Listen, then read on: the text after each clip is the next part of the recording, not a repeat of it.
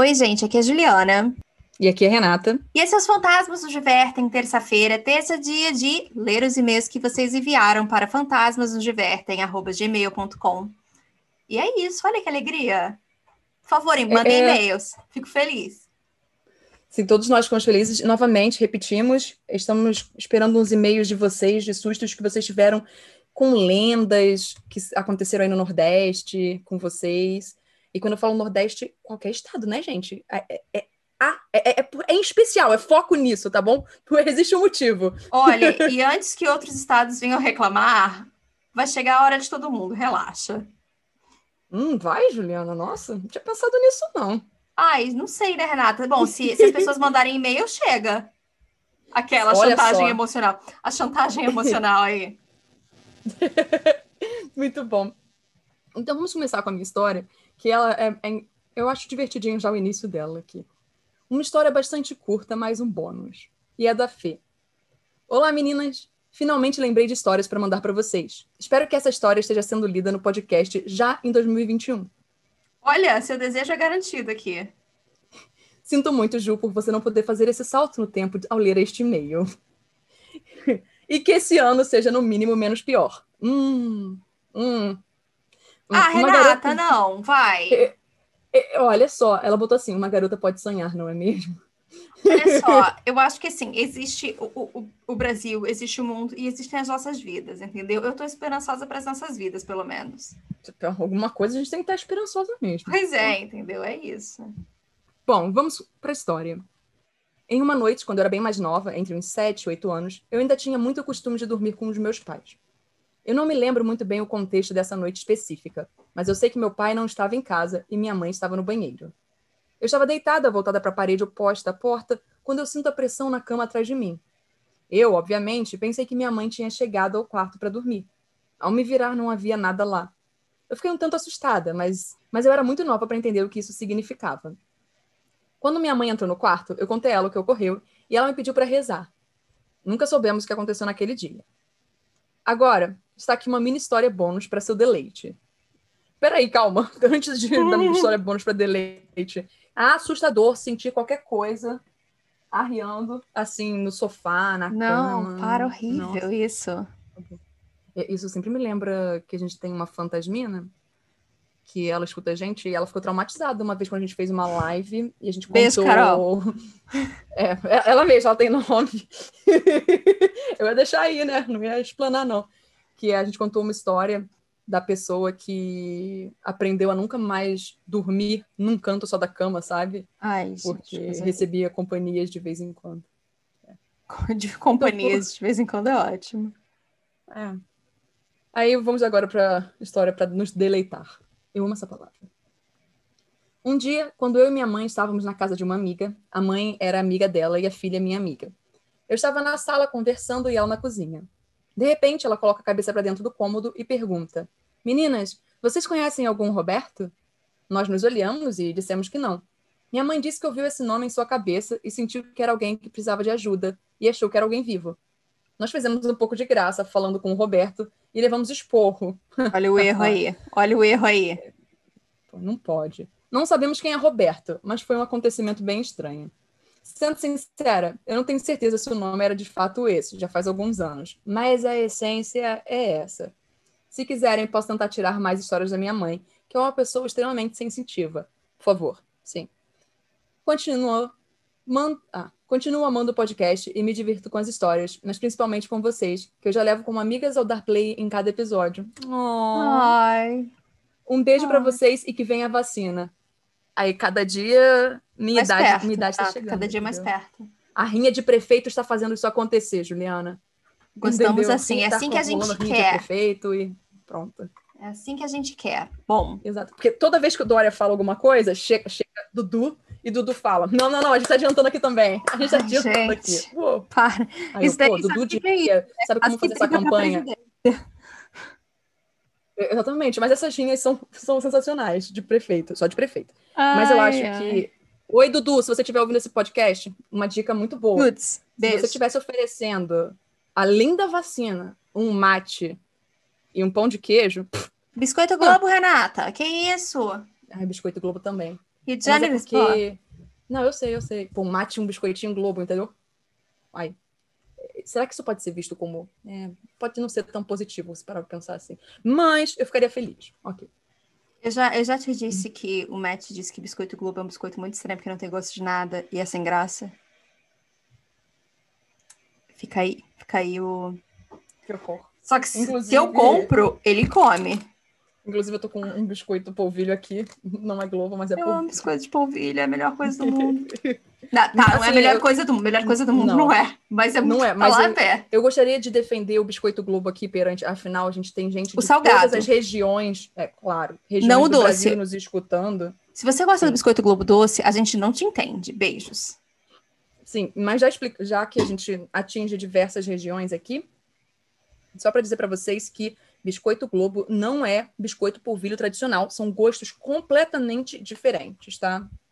Só para deixar dito. E o biscoito Globo mais torradinho, hum, Ah. Minha mãe fica rindo, porque ela fala que ela não consegue imaginar a gente. Porque ela me sacaneia que eu fico procurando no, no plástico, sabe, para achar os mais Hum. torradinhos.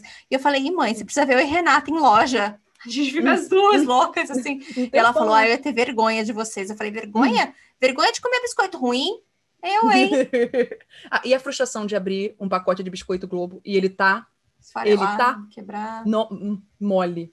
Ai, não, isso é Hum, dose, né? é- é é pior. a gente já pesada. passou por isso também, me lembro. Já passamos, pesado. Não, minha história já acabou aqui, eu só tava contando sobre histórias de biscoito Eu sei, eu, eu ia contar a mim, mas você falou dos prefeitos, aí eu falei, ah, vamos, vamos exaltar o maior ícone do Rio de Janeiro, que é o Biscoito Globo.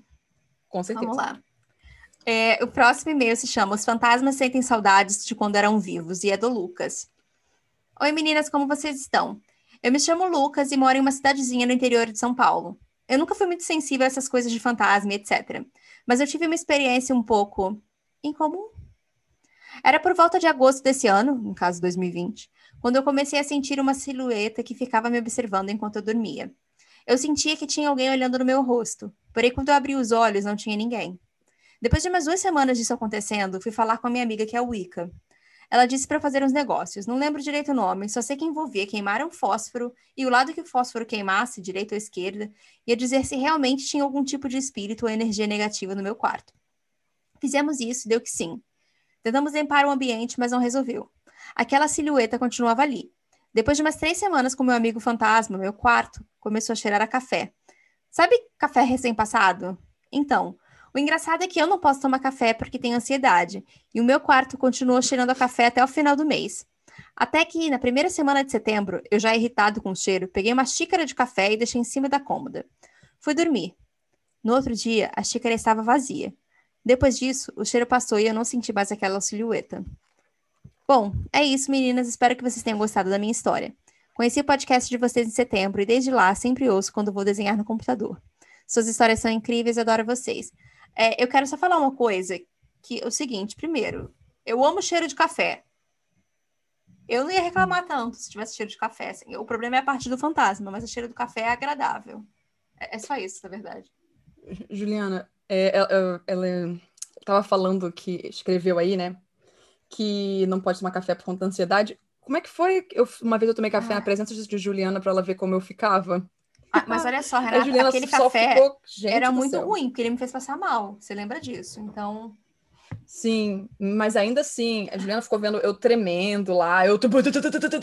Aí eu, por isso que eu não tomo, entendeu? Eu gosto de café com leite, mas é só o café aparece ali, porque o leite quebra, o café é porco caso, o café quebra o, Bem. o leite, o pouco de café quebra o leite, né? A minha história agora é da Letícia. Nunca compre briga com um lobisomem. Gente, é, eu também, também acho que é uma boa sugestão. Concordo, eu concordo. Oi meninas, meu nome é Letícia e comecei a escutar o podcast recentemente. Recentemente vai fazer quase um ano. Brincadeira, gente, foi em novembro. Me identifiquei super com vocês porque também sou fascinada por histórias de terror, principalmente aquelas famosas baseadas em fatos reais. Eis que, então, minha família é toda do interior de Santa Catarina, na cidade de Caxambu do Sul. Mais especificamente, por isso, tenho várias histórias diferentes sobre o assunto que aconteceram com alguns dos meus parentes, inclusive com a minha mãe e com os irmãos dela. Eu gostaria de falar que acho engraçado ter o Caxambu do Sul, né? Porque existe também Caxambu em uhum. Minas. Sim. É só isso. Aí daqui a pouco vai surgir várias pessoas falando: não, tem Caxambu aqui também. Aqui, tem, tem... Caxambu aqui. É. A história em questão aconteceu com meu tio. Pois bem, meu tio devia ter uns 14 para 15 anos, e como a cidade era pequena e todo mundo meio que se conhecia, então quase todo fim de tarde os meninos mais velhos se juntavam para jogar bola. Como meu tio era muito marrento e muito competitivo, ele acabou puxando briga com um menino mais velho e causando a maior confusão. Passando isso, meu tio foi para casa e contou para minha avó o que tinha acontecido. Minha avó, muito supersticiosa, ficou preocupada e aconselhou meu tio a pedir desculpa para o menino e para ele não arrumar mais problema com ele. Disse que era perigoso, já que o menino tinha fama pela cidade de ser lobisomem. Obviamente, meu tio não acreditou e não se desculpou com o menino. Alguns dias depois, um amigo do meu tio convidou ele para ir pescar no rio perto da casa. Ele obviamente aceitou.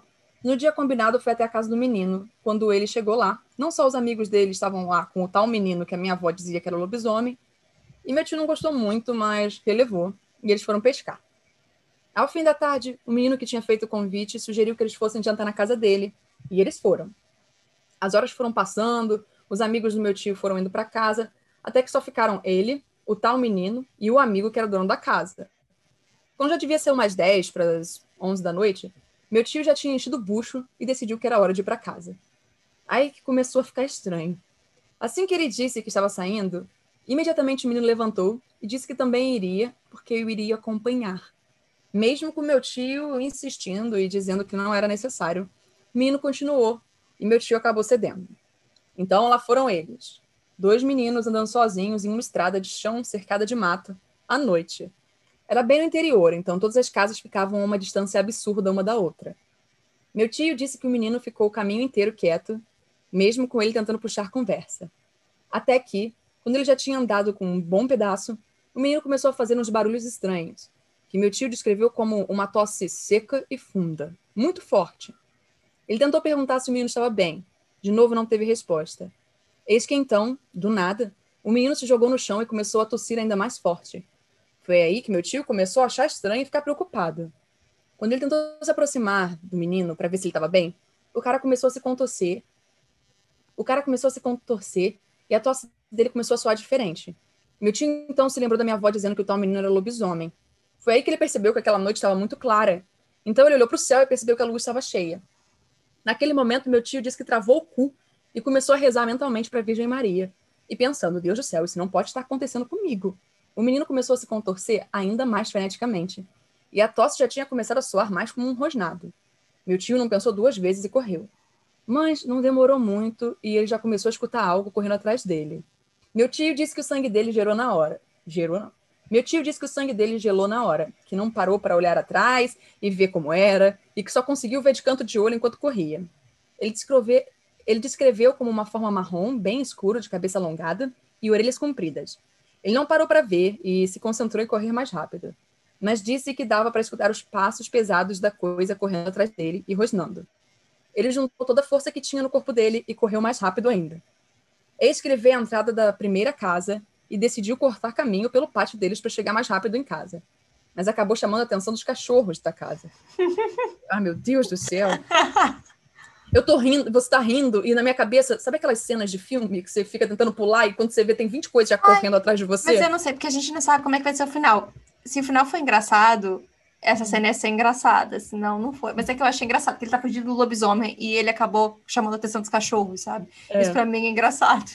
Devia ser uns cinco já, que o cachorro é a única coisa que a gente do interior tem mais do que filho. Olha só, foi, palavras dela não foram minhas, gente, que isso, olha só. Olha, o podcast Imagina. Os Fantasmas nos Divertem. Não assine embaixo dessa frase.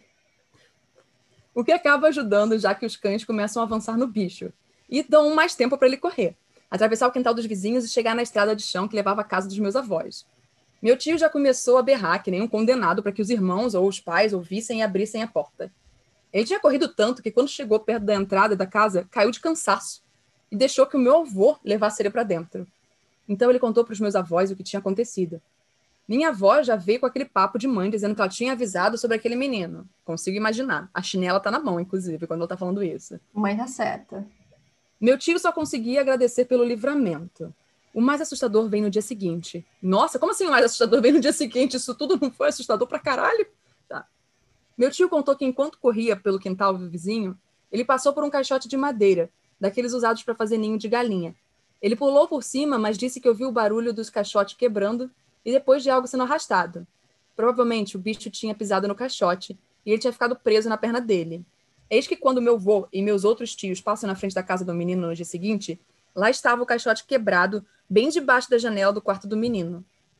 A família do menino se mudou algumas semanas depois, mas minha avó nunca mais teve coragem de deixar nenhum dos filhos saírem sozinhos à noite. Gente. Certa tava a avó, né? Sim! Nossa, que loucura!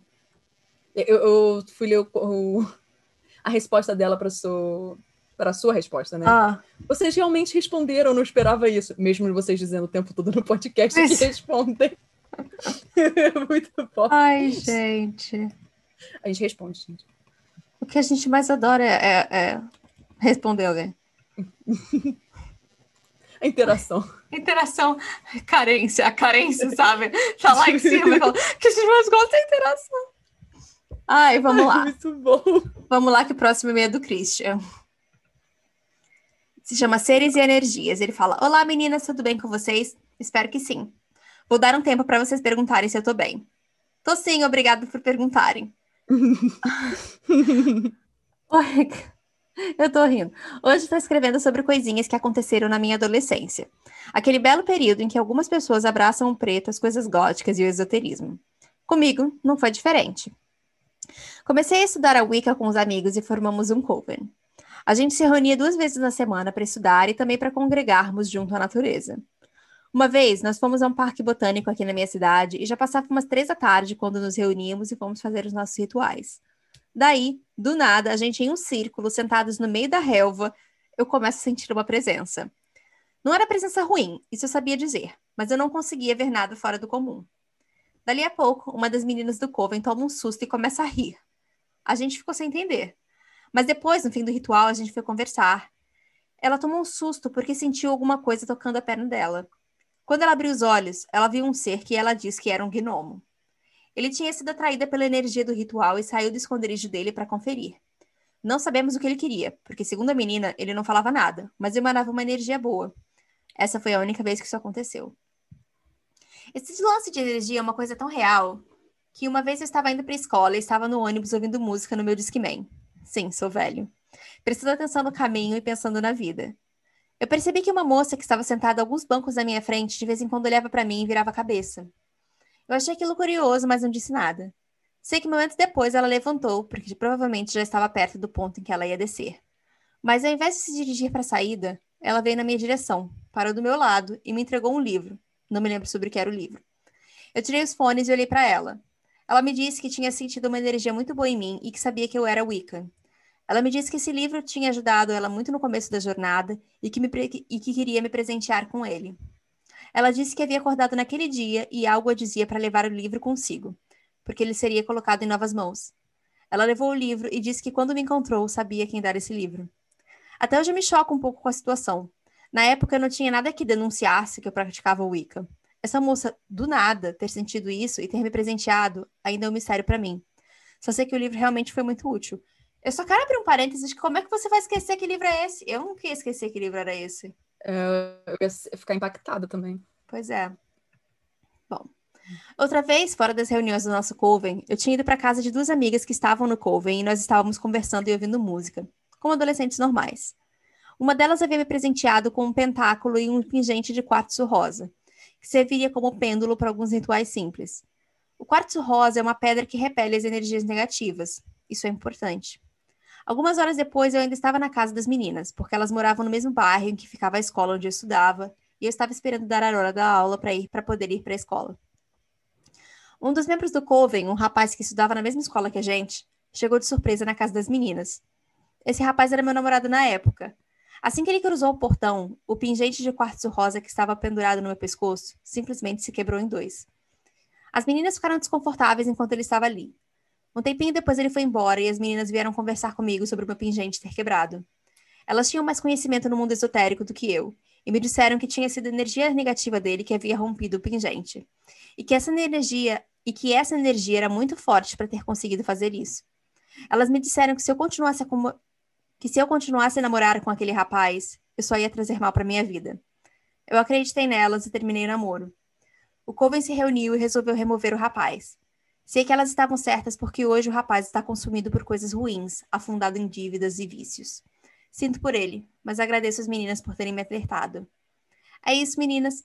É mais um sucesso esotérico do que fantasmagórico. Espero que gostem. Continue com o sucesso maravilhoso que é o podcast. beijo grande, Christian.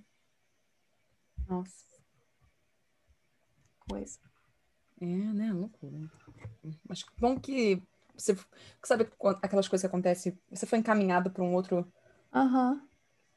outro caminho.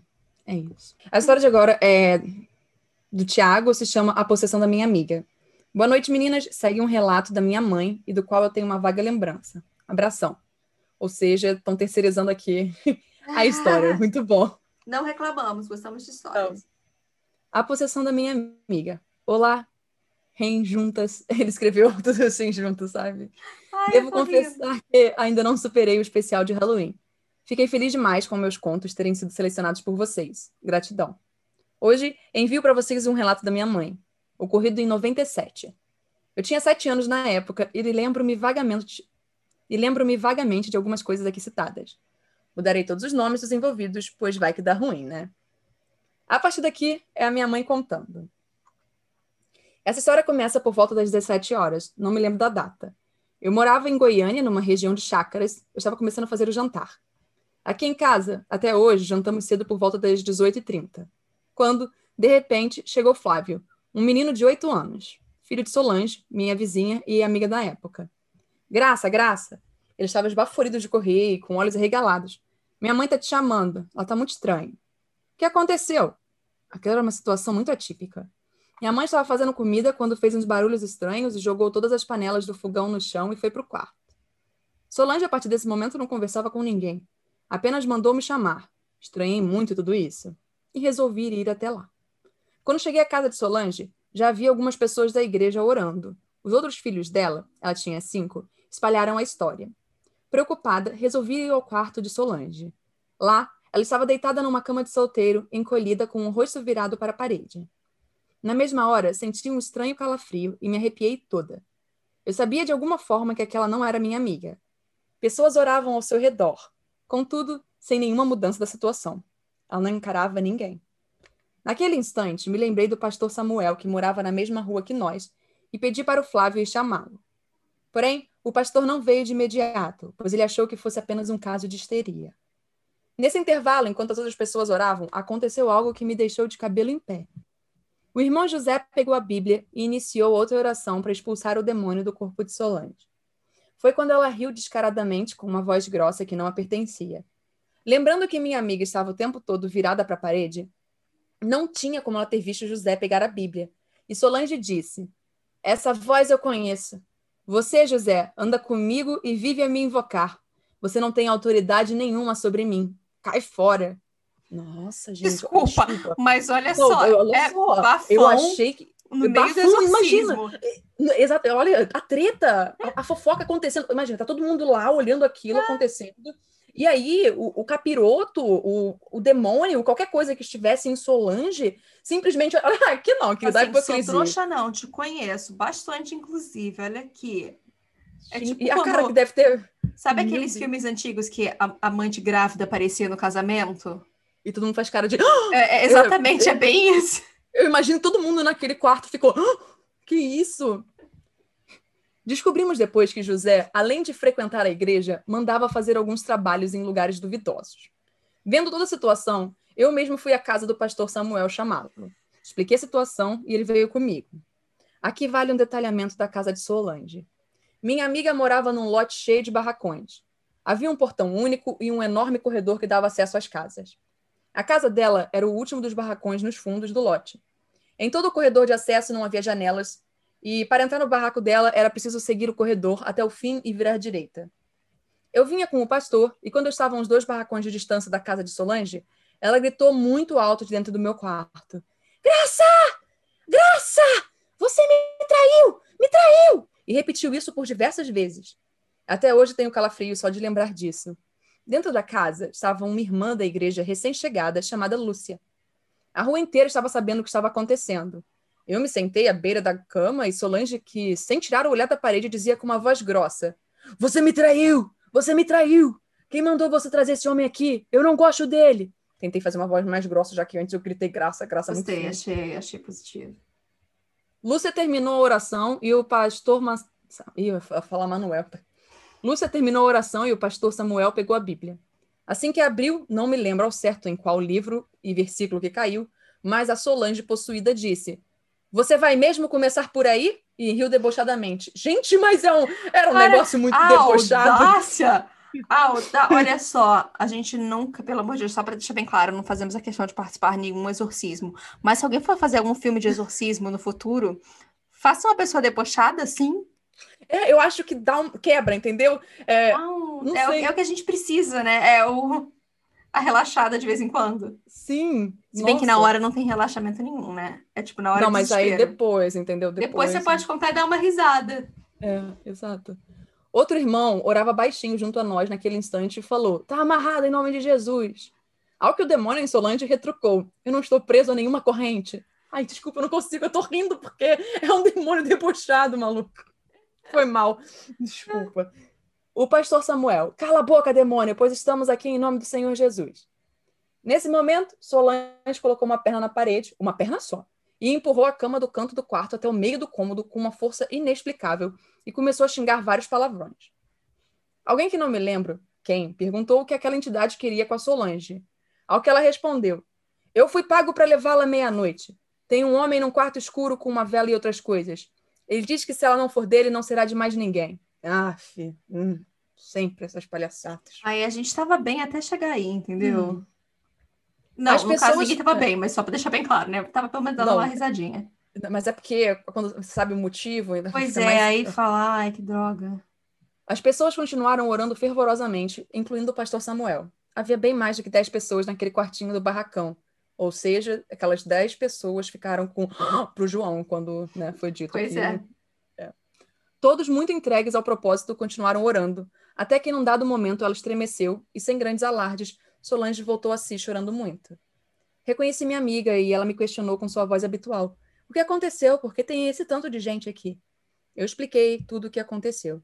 Ela relatou que a última coisa que se lembrava era que estava fazendo comida e que uma voz gritou no seu ouvido: Estou chegando para te buscar. Essa foi uma das experiências mais horríveis pela qual passei em toda a minha vida. Hoje não tenho mais contato com a Solange, pois ela foi morar fora do país. E eu sou casada com o pastor Samuel. Tiago de volta. Peraí, a gente teve aí toda um, um- uma história de amor no meio do caminho, que é que agora eu quero saber. Exatamente. O romance, pelo amor de Deus, o romance começou no exorcismo? Agora eu preciso saber. Os dois juntos ficaram relembrando do deboche do demônio depois, sabe? Gente, vocês ficaram rindo do cara que foi desmascarado na frente de todo mundo? Nossa. Gente, pelo amor de Deus. Precisamos de muito mais informação. Sim. Tiago de volta. Eu me lembro que tinha um monte de crianças das chácaras na rua acompanhando o evento e que ninguém dos adultos nos deixou entrar para ver a Solange. Acho que um demônio só já era o suficiente. Risos, risos, só para descontrair. Ai, Desculpa. Eu Ai. amei esse e-mail. É só isso que eu tenho a dizer. Bem, meninas, foi isso. Estou criando vergonha na cara para escrever meus relatos ou desconhecidos, mas aos poucos vou mandando. Abraços. Ai, gente. Adorei. Ai, Adorei. muito bom. Ai, Eu, eu conheço gente que foi rebatizado, sabe? Tipo, tava no batizado hum, e, e aí o, a criança não sossegava. Aí o padre foi lá e batizou de novo a criança, sabe? Vamos ver se agora funciona. É tipo isso. Não funcionou. tudo bem. Bom, ah, o que vale é a tentativa, Renata. É isso que importa. Ele tentou, ele tentou. É. Ai, vamos lá, que eu ri. A próxima se chama Algumas Histórias e é do Luiz. Oi, meninas, eu sou o Luiz e sou do Rio Grande do Sul. Encontrei o podcast de vocês pelo episódio 300 do Mundo Freak Confidencial. Mas vamos à parte boa. Eu tenho várias histórias, mas eu gosto que é Não, como se o fato dele ter encontrado a gente foi uma coisa ruim. Exatamente. Oi, peraí. Essa não foi uma Mas- parte boa? Eu começo reclamando, porém, agora vamos para a parte positiva. É, não entendi. Fiquei triste agora. Ai, vamos lá. Eu tenho várias histórias, mas elas são curtas, são, na verdade, acontecimentos. Para começar, a minha mãe conta que quando eu era bem pequena, por volta de três anos, eu dizia que brincava e conversava com as minhas avós. Até aí, muitas crianças fazem isso. Porém, as minhas já tinham morrido há muitos anos. Minha mãe sempre me conta isso e eu sempre falo que não lembro. Mas o tempo passa, não é? Acho que não é normal não lembrar das coisas antigas assim. Quando eu já era mais velho, minha mãe começou a trabalhar em um abrigo para crianças que sofreram maus tratos. Ela trabalhava sobre plantão, então ela passava lá à noite e eu acho que seria bom citar que minha mãe é médium e espírita. Então ela é daquelas que gostam de cristais, falam sobre vibrações, mas isso não veio muito ao caso.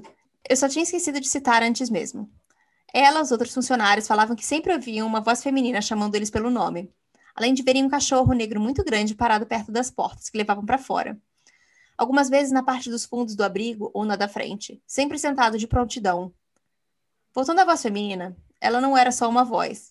Dessa vez, tanto os funcionários quanto as crianças diziam ver uma mulher com vestido branco que ia nos quartos das crianças.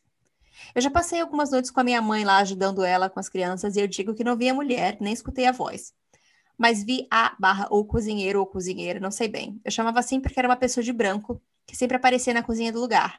E mais uma vez, os funcionários também falavam disso. Minha mãe se afastou desse emprego por motivos de saúde, então não sei se isso ainda rola lá. Mas falavam que isso acontecia por causa da carga que as crianças traziam e que tanto o cachorro quanto a mulher de branco talvez estivessem lá para ajudar. Mas então, eu não vi coisas estranhas só lá não. Na verdade, em casa, eu já acordei no meio da noite com um homem alto, sem traços, que parecia feito de sombras sólidas, parado no pé da minha cama me olhando. É o bom e velho caso de Shadow People, pessoas sombras. O mais louco é que o pé da minha cama dá bem na porta, e ela estava aberta, e a luz do lado de fora estava acesa. Então ele estava parado em uma área iluminada, e mesmo assim ele era uma sombra. Eu não senti nada quando vi ele, nem medo nem paralisia. Até porque anos mais tarde tive paralisia do sono e vi que não era a mesma coisa. Bom, não é só de assombração que vivo, não. Tem os OVNIs, tanto histórias na família quanto mesmo eu tendo visto. Vou ser sincero. Se quiserem cortar essa parte, até. hum. Se quiserem cortar essa parte, até porque o podcast se chama Os Fantasmas nos Divertem e não Os OVNIs nos Divertem. Enfim. Os meus avistamentos são bem simples. A boa e velha luzinha no céu fazendo movimentos estranhos. Porém, como eu também esqueci de mencionar, eu moro em uma cidade no litoral e essas luzes são sempre sobre o mar.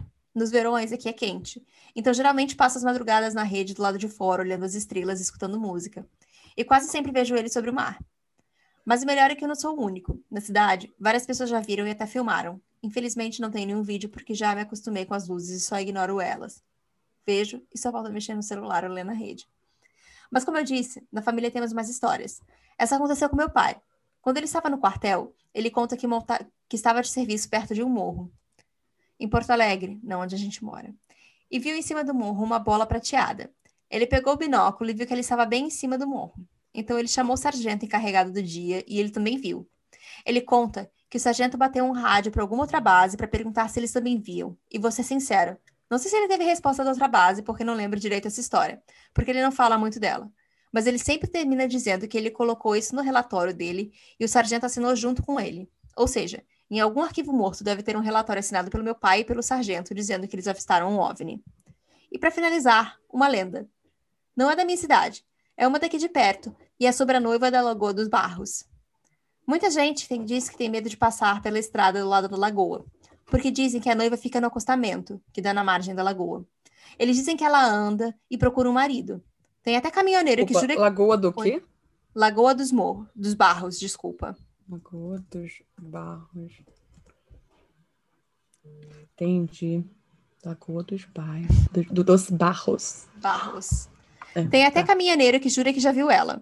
Há um tempo atrás, a afiliada da Globo aqui do Sul fez uma reportagem mostrando que de fato aconteceu um assassinato de uma mulher e que o corpo foi jogado na lagoa. Muita gente diz que essa mulher é a noiva. Enfim, meninas, muito obrigada por estarem sempre postando. Eu adoro quando vocês param para conversar sobre assuntos aleatórios. Isso passa muito uma vibe de que a gente está até conversando. E eu confesso que às vezes, no impulso, até entro na conversa e acabo falando sozinho. Ai, você não tá falando sozinho nada. É, assim, a gente tá escutando, apesar de não. Entendeu? A gente tá escutando. Tamo aí, é, é isso. Exato. Ai. Mas a minha cidade é pequena e deve ter várias histórias mais legais que as que eu contei. Então vou dar uma procurada e perguntar para quem eu conheço. Se quiserem, mando mais. Um abraço e muito obrigado por estarem sempre postando. Ainda mais porque quando estou escutando os programas mais antigos que não tinha escutado, estou sozinha em casa, algumas histórias dão um medinho. Mas do jeito como vocês contam, elas deixam mais divertidas que assustadoras. É isso. Ai, eu, eu adoro quando as pessoas literalmente explicam o motivo pelo qual a gente criou esse podcast. E eu fico muito feliz. Isso não é deboche, gente. Na verdade, é feliz, tá? Aham, eu gosto é disso. isso mesmo. Ai, vamos lá, porque agora é meu último e-mail. Será que é meu último e-mail, gente? Vocês vão entender. a história do Luiz é a seguinte. Olha, meninas, hoje vim contar uma história que não é bem de terror, mas me deixou com muito medo. Eu e meus pais e tios estavam viajando de carro, já eram umas 10 horas da noite, então a gente parou em uma pousada. Pedimos um quarto com duas camas de casal. Eu dormi com meus pais, mas eu via muitas sombras vindo debaixo da porta, e o homem que recebeu a gente era muito estranho, mas chegamos no nosso destino bem. Beijos. É, essa é a história do Luiz. Aí eu decidi pegar um, mais um, um, um e-mailzinho aqui, porque foi, foi bem pequenininha mesmo, foi bem pequena. Uhum. Eu sei. Sei que vocês ficam fazendo contas aí, gente. Deixa eu abrir aqui outra história. Tá. É a história agora da Marília e parece estranho, mas vai fazer sentido. Quando eu era viva, eu tinha e uma luz no meio do nada. São, essas são as histórias. Olá, meninas, tudo bem? Meu nome é Marília. Primeiramente, adoro o podcast de vocês. Vocês me ajudaram em um momento muito difícil da minha vida. Ah, que bom que a gente pôde, de alguma forma, servir de algum consolo nesse momento. Uhum. Bom, tenho duas histórias para contar. Uma do meu avô e a outra do meu bisavô. Ih, hierarquias aqui. Primeira, a do meu bisavô, já ouvi vocês contarem no episódio Sustos do Mês 10, porém uma versão um pouquinho diferente. Ele contava essa história quando eu e meus primos éramos crianças, então não lembro muitos detalhes, mas lá vai. Ele contava que, uma noite, em uma estrada super escura, ele estava passeando de carro quando avistou uma senhorinha andando no acostamento. Ele resolveu oferecer carona para a senhora. Não, não. Olha aí o erro. Perguntou a ela se ela não tinha medo de andar na estrada, aquele horário, sozinha. Então ela respondeu: Quando eu era viva, eu tinha. Ai, desculpa, é de nervoso. O pior é que a gente já sabe que é alguma coisa assim por causa do título, mas ainda tem um impacto. Ele desistiu de dar carona e foi embora, deixando a senhorinha para trás. Até hoje, quando vemos alguém andando sozinho na estrada à noite, brincamos que é um quando eu era viva, eu tinha, ou seja, fantasma. Ai, gente, muito bom. Coisas que a gente tem que ir inserindo nesse podcast. De... Então, hoje a gente vamos contar uma história de quando eu era viva, eu tinha, sabe? Ou seja, quase todas as histórias são de quando eu era viva, eu tinha. Basicamente isso, calma. Vai entrar Ai. para o léxico deste podcast. Mas eu, eu tô rindo isso porque, né, Juliana, o que, obviamente, me faz lembrar que lançamos episódio sexta-feira sobre carona, gente. Olha só. Né? Se eu soubesse antes, já se chamava Quando Eu Era Viva, eu tinha. Não ofereçam e nem peçam. Só isso que tenho a dizer agora. Bom, vamos para o último e-mail de hoje. Segunda, meu avô, quando nasceu e passou a infância em uma cidadezinha no interior do Mato Grosso, dizia que era bem próximo de onde é uma usina hidrelétrica. Na época, ele e os irmãos trabalhavam na roça cuidando das plantações. Na sua adolescência, ele trabalhava à noite nas plantações, e em uma noite, enquanto trabalhava, ele e outras pessoas que estavam no local avistaram uma luz branca muito forte no meio da plantação. Curiosos, resolveram se aproximar um pouco a pé para checar o que era. Poderia ser um carro perdido ou algo assim. Então notaram que estava muito longe e resolveram pegar um trator para ir mais rápido. Quanto mais andavam, mais distante a luz ficava. Depois de muito tempo andando no meio da plantação, acabaram desistindo, pois não conseguiam chegar até a luz. Meu avô faleceu no meio do ano de 2020 e ele nunca conseguiu explicar o que era aquela luz. Adoro vocês. Gente, imagina, aliens. Olha. De Nossa, novo, nesse, no mesmo episódio? Ai, mas Renato, você é sempre, né? Então, gente, só um adendo antes da última história. É, se o áudio estiver diferente, é, tivemos um problema técnico, estamos só tentando terminar de gravar esse episódio. Então vamos para a última história. Fo- Força, foco, fé. Os fantasmas também se complicam. Se complicam muito. É, se chama Foi Mal Edviges e é do Luiz. Oi, meninas. É o Luiz. O menino que a... O menino que tem a mãe que trabalha no abrigo de crianças no Rio Grande do Sul. De novo. Gente, acabei de dar o último e-mail dele, olha. Uhum. Esqueci dessa história no outro e-mail e não sabia se mandava como resposta daquele. Então estou escrevendo esse. Vamos direto ao assunto. Sim, sim, obrigado, Luiz. Esse é um momento também, desculpa antes da Juliana falar, só isso é Sim, importante. verdade. É, a gente usar esse momento para dizer, sim, por favor, não respondam o e-mail de vocês com outras histórias. Mandem um novo. Por favor, pra sempre. É, por favor, porque senão dá ruim na, na ordem de leitura das histórias. Então, tô escrevendo. Vamos direto ao assunto. Em uma madrugada em que eu estava jogando, eu ouvi minha mãe ir para a sala. Então fui falar com ela. A gente conversou até que nós dois ouvimos uma coruja na rua. E minha mãe começou a me contar que quando era pequena, minha avó disse para ela que quando uma coruja posa na casa de alguém e começa a piar, não sei se corujas piam ou se usa outro nome para o som que elas fazem, quer dizer que alguém daquela casa vai morrer. Depois disso, ela parou em segundos e terminou dizendo que quando minha avó morreu, uma coruja, passou na... uma coruja parou na casa e piou a noite toda. OBS. Esse e-mail foi curtinho, como disse antes de lembrar mais coisas, eu vou mandar. Foi mal, não sabia se mandava essa história como resposta do outro e-mail, coisa do tipo. Não, fez certo, obrigada. Fez certo, mas eu quero dizer que essa, isso que ele falou da coruja é conhecido aí por muita gente. Olha, gente. Uhum. É, mas muito obrigada por fazer um programa tão bom assim. Espero que o programa continue crescendo. Muito obrigada, ah, A gente Luiz. também espera, né? Então aí, todo mundo sempre torcendo. Torcendo. É isso. Então, é tá isso, bom, gente. Então, gente. mandem seus e-mails para fantasmasnosdivertem.gmail.com que a gente vai ler no futuro. Tá bom. É isso. Tchau, tchau gente. Tchau. Bu!